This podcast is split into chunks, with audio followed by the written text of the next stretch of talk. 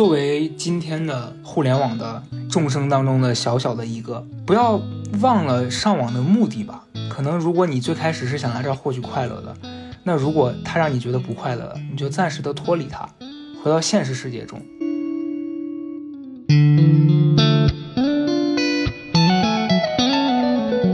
你作为一个大 V，你作为一个名人，他就会用这种东西来打你。你这个时候你是所谓的公众人物，你是所谓的网红，你就是一个只能活该被他钉在那儿打的一个这样一个存在。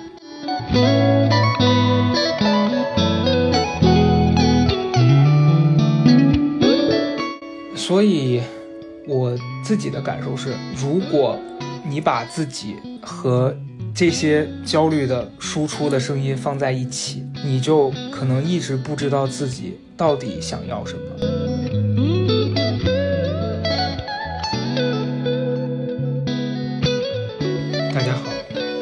这周又是我自己一个人。呃，倒不是说，其实我现在已经没有在想要强调说这周有嘉宾还是自己，因为我觉得只要。想到了一个好的主题，一个人能讲好也是蛮开心的。我今天这期主要想聊一聊互联网最重要的一点，就是互联网的恶意怎么可以这么重？为什么想聊这个话题呢？是因为先扯一点题外话吧。首先是我最近一个月，其实为了锻炼自己，去说了三次开放麦。其实已经三次了，今天晚上是要去第四次了。但是呢，感受啊，就是为什么会想去？一个是想锻炼一下自己写稿子的能力，再一个是想纠正一下自己的表达习惯。因为你们经常听我的播客的话，可能还稍微好一点，因为播客可以剪辑。但其实我每一次做纸编，就每次我录完的时候会把它先打成文字的，然后在上面把不要的删掉。我每次发现自己的表达习惯特别不好，很喜欢说然后，很喜欢加一些这种有的没的前缀词。说脱口秀的时候就更明显，因为你在台上，台下会有很多人，一紧张，你就会完全顾不上去纠正自己这种表达习惯。但是如果你当下你的段子是好笑的，你的反应跟观众是有互动的，就。其实是 OK。我去讲脱口秀有一个最大的感受是，就你站在那个台上反馈非常及时的，因为你这个段子好笑，你和观众今天的连接成功了，那当下的他们给的反馈就是很好。他们一个爆笑，你就会觉得啊，我这篇稿子成了，或者是我今天的表达状态真的很好。其实本来。没有那么想说每周都去。其实那些专业的脱口秀演员，我看他们好多一周要去讲两场左右的开放麦，可能还有别的演演出，所以一周七天，他们可能有三场或四场演出。就我觉得他们很厉害，因为我才讲了三次，我就觉得你要不停的更新内容，其实挺难的，你得一直写，而且段子这个东西就是你得不停的磨，不停的改。而且在练习的过程中，你还有可能纠正掉你刚刚定下来的一个段子。嗯，但我我今天去也是因为本来想说下周再去，但下周有可能要出差，再加上反正因缘际会吧，今天晚上再去讲一次。我现在也不太确定今天晚上会不会讲好，反正下一次再去可能要十月份了，我就打算出完差回来调整调整再说。嗯，为什么会想到就是恶意这块？因为。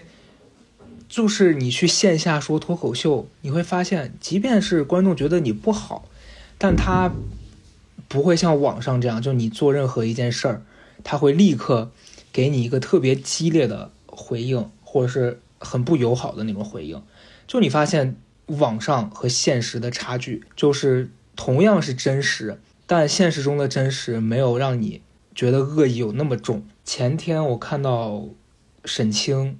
以前也来过我们的这个节目里的，呃，他发了一条微博，说他在抖音上面讲到自己之前得了甲状腺癌这个事儿，底下就有很多人说病得太轻了。怎么讲呢？虽然说，我觉得这个虽然说都不应该放在这里当强调，因为甲状腺癌它再轻，它也是一种癌症，而且它虽然不是得在你的身上，可是它。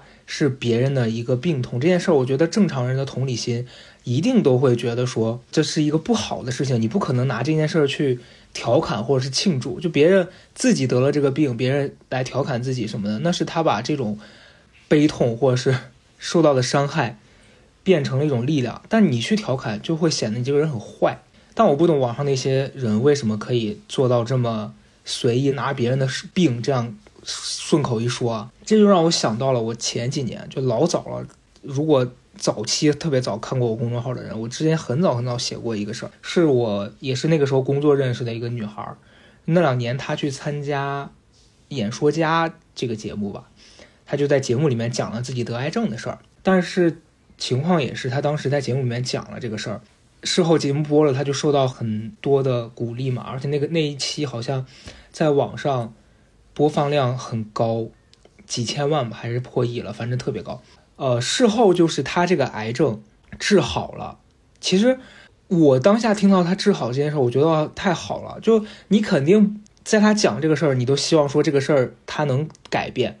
就任何一个正常人的同理心都是说希望你早日康复，而这个希望你早日康复一定是出自于真心的。那个女孩后来跟我分享说，她在网上宣布了自己康复的。事情之后，很多人去骂她，是她没想到的。你别说她了，我也想不到，居然有人会因为别人康复了去骂别人，骂她。最夸张的是，有一个匿名的网友，他是自己也是一个癌症患者，他就说：“之前我看到你的这个节目的片段，我很同情你，但你现在好了，我希望你没有好，我希望你。”这个病其实可以更严重。我当时听到这个故事的时候，我心里真的是觉得特别的，就是你会觉得这么灰暗的东西真的是应该存在的吗？那那一刻，我我我人生第一次产生了一种困惑，就是人的恶意怎么能够这么重？我当时真的，这这事儿大概发生在三四年前吧。反正那个时候，我真是觉得，除了用无语这两个字来形容，我想不到其他的。词来表达我的心情，反正后来做公众号这几年了嘛，其实面对这种恶意什么的，虽虽然说都没有刚才讲的这个事情可能那么激烈，但我说真的，我已经有一点习惯了。可能今天站在一个公众号作者的角度跟大家分享，就因为你你是一个观点类表达的，可能任何的做过互联网或者网红这类的工作的人写手啊，你都会经历这种。莫名其妙的恶意，毫无来由的。你就比如说前两天我分享自己去环球影城，因为我那天去的真实的感受啊，是人真的太多了。因为它试运营嘛，我早期听说是说每一天什么限制只有五千人，但实际去了之后，我们发现他是在做压力测试。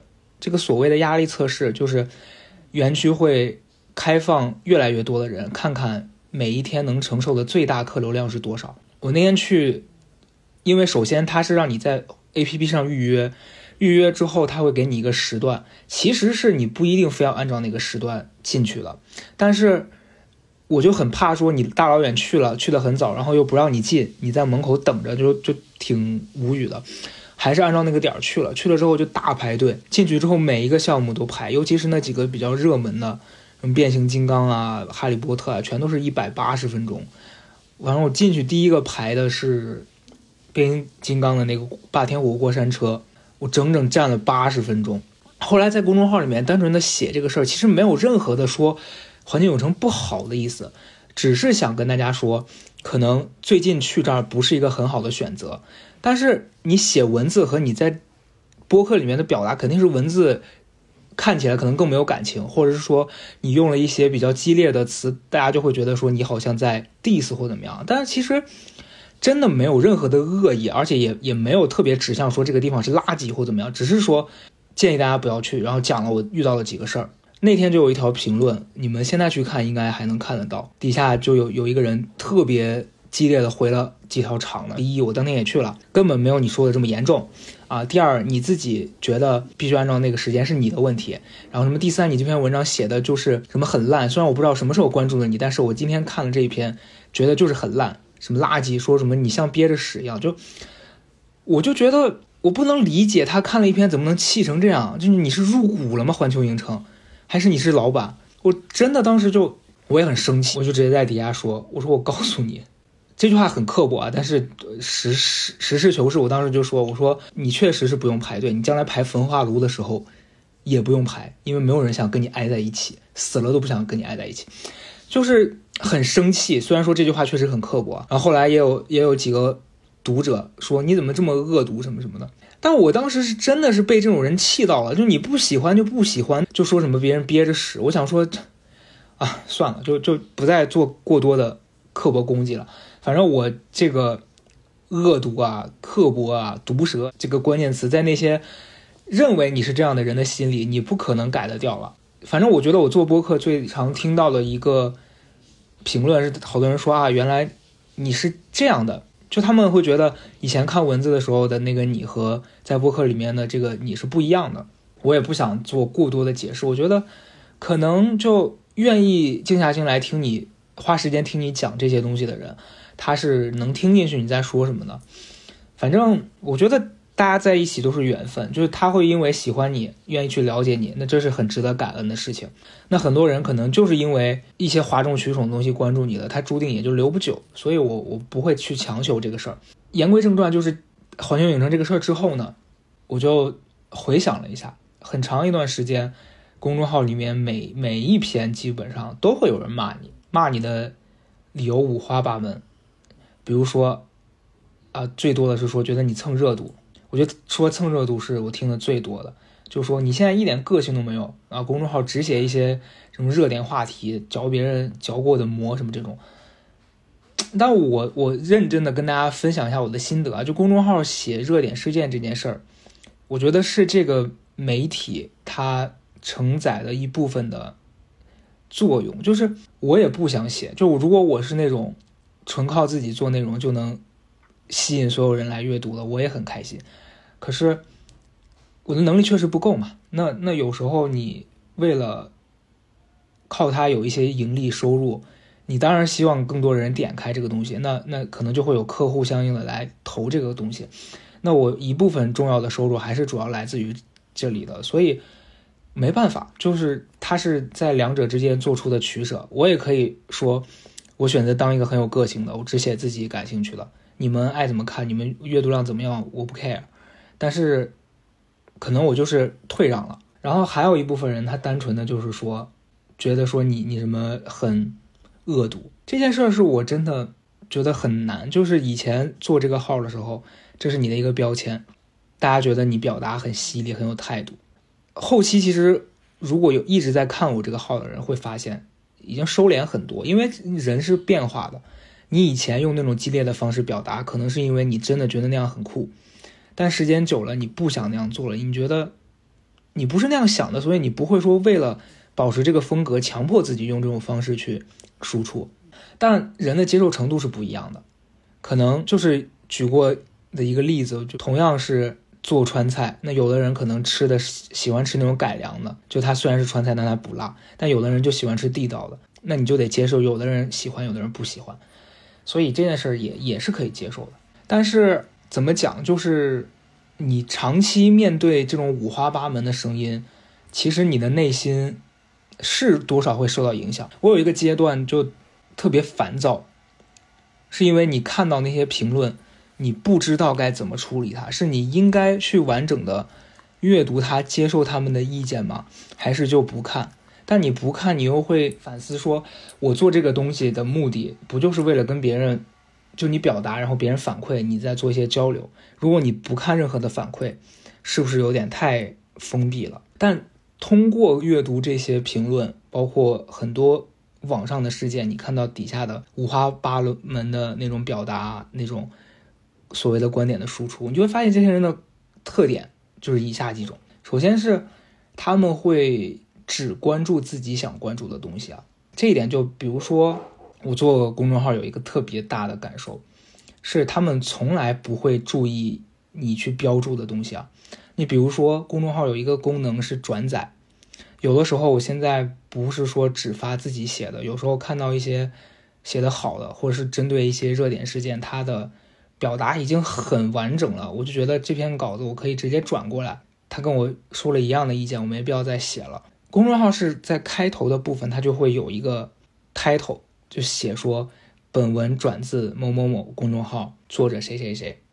可是我转载了三次之后，我发现大部分人都没有在意那个是转载的还是你写的，他们会默认这就是你写的。虽然他在开头的第一排，但是没有人看。底下讨论最多的都是说啊，怎么有一篇跟你这个一样？你是不是抄袭的？或者是说，呃，什么啊？有一个人转载了你的这篇文章，但没标注你的名字。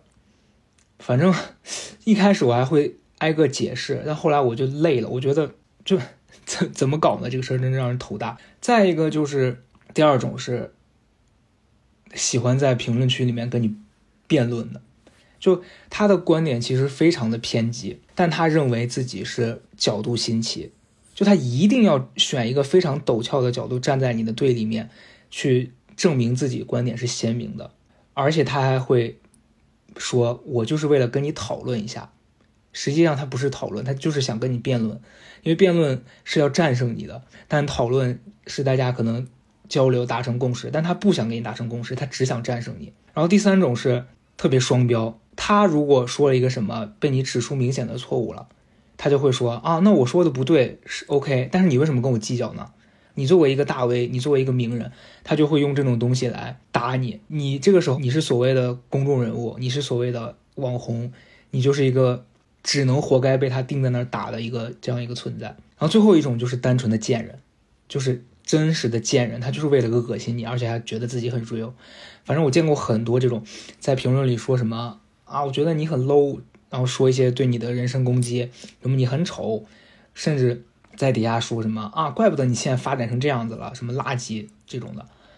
一般碰到这种人呢，我都会直接给他拉黑了。就是早期可能还会跟他进行一些对骂，但是后来我就觉得没有意义，因为这些人呢，就你骂他干嘛呢？就真的是多了之后就觉得很恶心，反正。在这儿我就要吐槽一点公众号的设计了，我觉得对创作者真的非常的不友好。他有一个设计是，网友骂了你，取关你之后，你就不能再回复了。所以经常有一种你被别人骂了，但你不能回嘴，好气人啊！就就为什么他骂我，我还只能忍着，因为我是所谓的大 V 嘛，就很气人。我早期看到这种，我真的气得要死，但现在我已经无就是无感了。他如果骂完我，他取关了，我觉得 OK，你走吧，反正这种人。还有一种就是这种人，我一定要在这强调一下，是我最无语的，就是一定要过来跟你说取关了，取关了，你取关就取关，你 你跟我说是怎么希望我哭着求你留下来吗？我真的无语。反正基本上，我觉得这几种人是我最常最常见到的。其实我现在能拿出来讲，证明我对他们。可能有一点在意吧，但是我已经没有那么在意了，因为你你会发现你是改变不了这些人的，而且这一批人可能不这样了，会出现一批新的像他们这么做的人。怎么说呢？可能任何的做跟这个工作相关的都会经历这一切吧。所以我时常在想，到底是为什么呢？就为什么互联网变得更方便了，大家没有因为这件事儿变得更和谐了？就我前一段时间听说，说互联网的社交属性变得越强，你就会发现这些人在现实生活中的社交属性越差劲。好像很多人有那种人格分裂，其实不是人格分裂，就是他在线上跟线下是两种人格。我就见过这种同事，在网上极度活泼，然后到了现实中不太会跟大家打交道。所以我在想，为什么互联网变得这么方便，但是人好像因为它更焦虑了？其实我觉得有一点是，可能因为所谓的这种方便，会让你也更方便拿自己去跟别人做比较了。就我跟大家分享一个最近自己生活里面的小例子，今年在北京看房子嘛，虽然说买不起，但是就是想说以后如果有条件了，先了解着，然后陪一个。朋友，就我这个朋友之前跟我是同一个时段做的这个决定开始看，我俩上半年去东坝那边看过，我之前还在这里面讲了，就是说那个地方看国贸，跟在地球上看，呃，跟在月球上看地球上的长城是一样的。后来他在那个之后就还是不停的看，我就没怎么看了，因为确实没有那么多钱。结果前几天吧，我朋友就跟我说他在我们现在住的地方的附近的一个小区看几个房子，那天我就陪他去。去了那个房子之后，他我发现那个房子实际状况还挺糟糕的，就特别可怕。你买了这个房子，一定是要大装修的。房东说那个房子从零一年到现在，就是他们一直自住，但是确实是也没怎么花过心思去装它。结果，即便那么差的房子，第二天就没了，我朋友就没买到。结果他当天下班就又继续去看，第二天看完，第三天就付了。定金签了合同了。实话说，就是这件事让我当天有一点焦虑。就那个焦虑来自于别人跟你一起做了这个决定，但是别人实践比你快的多得多。嗯，其实是因为他的家里人给他了一些帮助嘛。但其实我在想，就我的那种心理是为什么会觉得焦虑？就是我会一度觉得，为什么别人有这种条件，但你自己没有？就。这种心态放在互联网上就是很常见。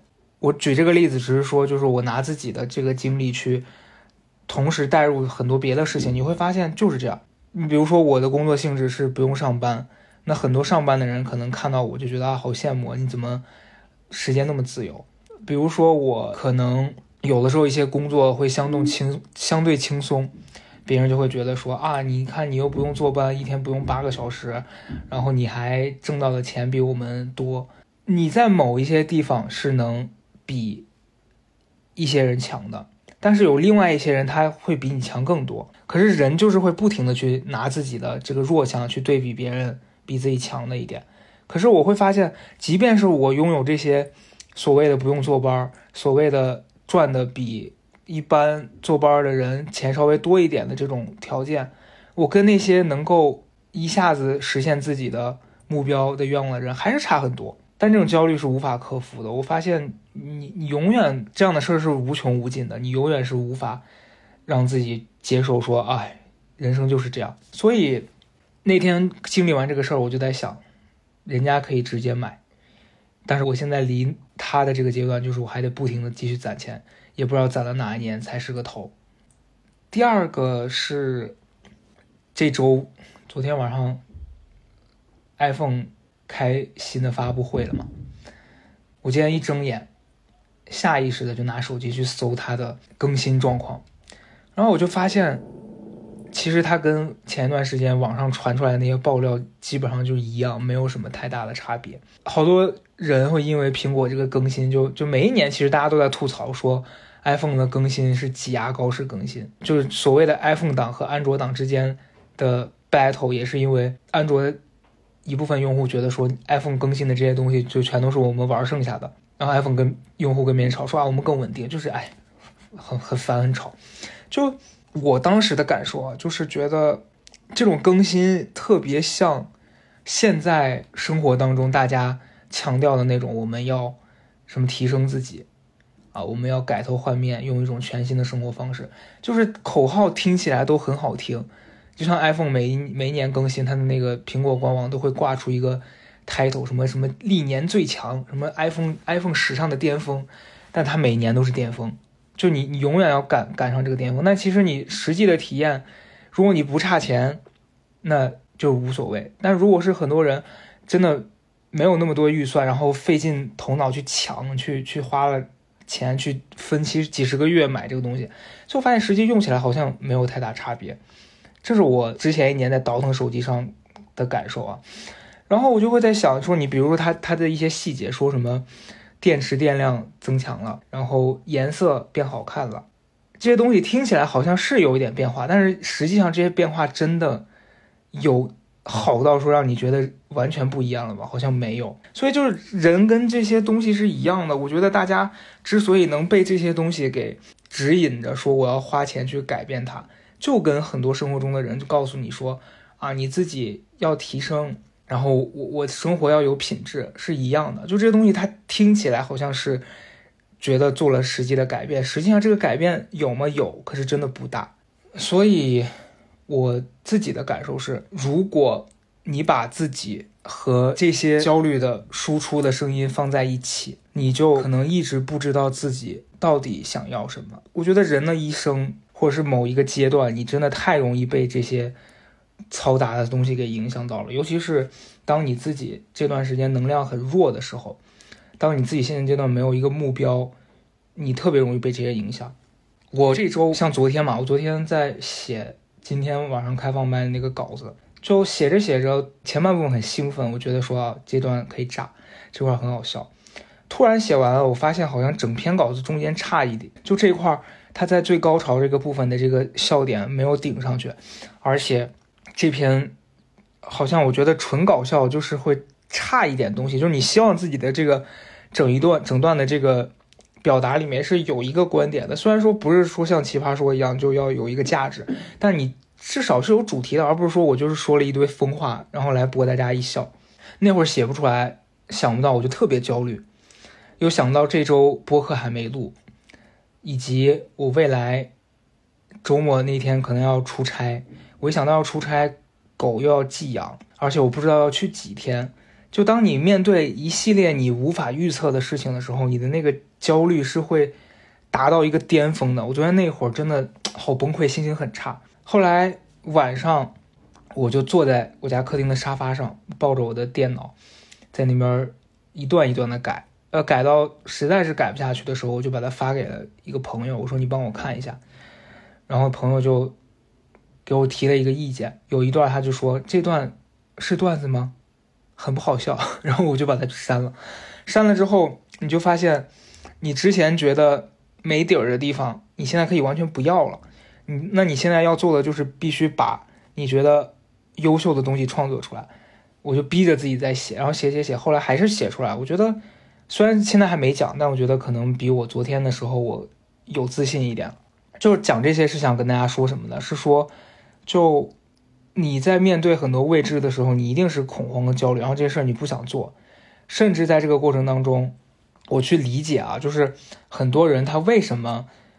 会抱着恶意在网上，是因为他可能自己也对自己捍卫的那个东西没有那么确确信，所以他保护自己捍卫的东西的唯一的方法就是把所有跟他要保持的这个价值不一样的声音全部干掉。那他就会觉得说，哦，我现在我坚持的这个东西是最好的、最对的，就特别像饭圈的那些人吧。所以我觉得。人感觉特别像什么呢？像那种小说或者是某一个故事里面，就主角在面对两个分岔路的时候，可能走一步就走错了。那也许他选择了自己真的能让自己进步的那一条路，他就会有一个巨大的改变。关键是你怎么选，或者是说，关键是你选的这个东西到底能不能让你真的走到你最开始想走的那个地方。说我觉得互联网恶意的这一块。是因为真的，还是很多人真的太闲了？怎么会上一个这么肤浅的价值？就我觉得也不是说太闲，是因为因为上网是一件成本很低的事情，现在谁都可以上，所以如果你任何事情都想在网上去获取获取一些答案，它就是会给你带来这种让你烦心，或就它让你便利的同时。你烦心的成本也变得更低了，你受到影响的成本也变得更低了，所以我觉得可能面对这些整个互联网这这这一系列嘈杂的声音，我们能做的就是管好自己吧。本来就是应该有些话该说，有些话不该说，因为以前可能我在网上跟别人开玩笑的时候，会把握不好那个尺度，或者是面对一些所谓的键盘侠来骂你的时候，你也。不太有那个分寸，说我怎么去怼回去。有时候你可能就用了一些比较极端的话，但这些东西到以后你不知道它会不会变成有一些人反过来伤害你的武器。所以就我我一直以来秉持的原则是，人家那些平台给你开设的黑名单功能、禁言让那些讨厌的人闭嘴的功能，为什么不用呢？有的人会说啊，你那个别人在你这儿说什么，你不同意你就拉黑他。我不是说我不让你说话，我只是不让你在我的这个底下说一些让我烦心的话，这都不行吗？你当然可以言论自由，你在你自己的微博里面，你在你自己的朋友圈里，你爱说什么说什么。但是你跑到我的这个平台下面去说一些让我很难受的话，我为什么不可以删掉呢？我觉得这是我坚持的原则，因为我不觉得说我霸道到我不愿意接受任何声音。如果你说的对。你是真的来跟我讨论的，我我一定是接受的。但是你今天来骂我，对不起，我就是要让你闭嘴。其次是我觉得端正自己也是，我觉得大部分人可能骨子里面都是善良的。就像我前两天看脱口秀大会的时候，好像是李诞讲的吧，说任何脱口秀讲脱口秀的人，他一定不会是一个坏的人，他不会把自己所谓的。快乐建立在一些邪恶的，或者是一些不好的事情的基础上，所以我觉得这个所谓的端正自己，是人在自己的成长过程或者任何生活当中，偶尔都会有一些不好的念头，或者是一些确实某一个瞬间你会有一个念头，你自己都觉得啊，我我居然有一点邪恶。但我觉得人在成长过程中就是要不断的和这些东西做斗争的，你如果战胜了它。你就是成长了。所谓的这个端正自己，其实是你时常想起来自己能不能完成自己最开始给自己立的那个目标的一个标准吧。我觉得，我其实不太会把别人对我的所谓的那种称赞当回事儿啊。就这件事儿其实是个优点，但它也是个缺点。优点是因为因为你没那么把别人说这话当真，所以你会不断的去。逼自己有新的进步，但是缺点是，可能就是在这个过程中，你会听到更多不好的声音啊，反倒是忽略了别人的一些善意。嗯，所以我觉得就继续成长吧。嗯，反正我我觉得作为今天的互联网的众生当中的小小的一个，不要忘了上网的目的吧。可能如果你最开始是想来这儿获取快乐的。那如果他让你觉得不快乐了，你就暂时的脱离他，回到现实世界中，因为本来就是这样。当他在你面前像一个怪物一样张开所谓的血盆大口，让你觉得很危险，你只要关掉它，这个怪物就不存在了。所以我觉得大家还是过好自己的人生。肯定你会在现实中有焦虑，那如果你在现实中碰到了让你想逃避的事儿，你就去上网寻找一些。能让你暂时快乐开心的事儿，如果网上目前没有这样的事儿，那你就把它关掉。像你打游戏一样，那个宝箱它可能需要时间缓冲，那你就耐心等一等，等它下次出来的时候，你再继续去打怪升级。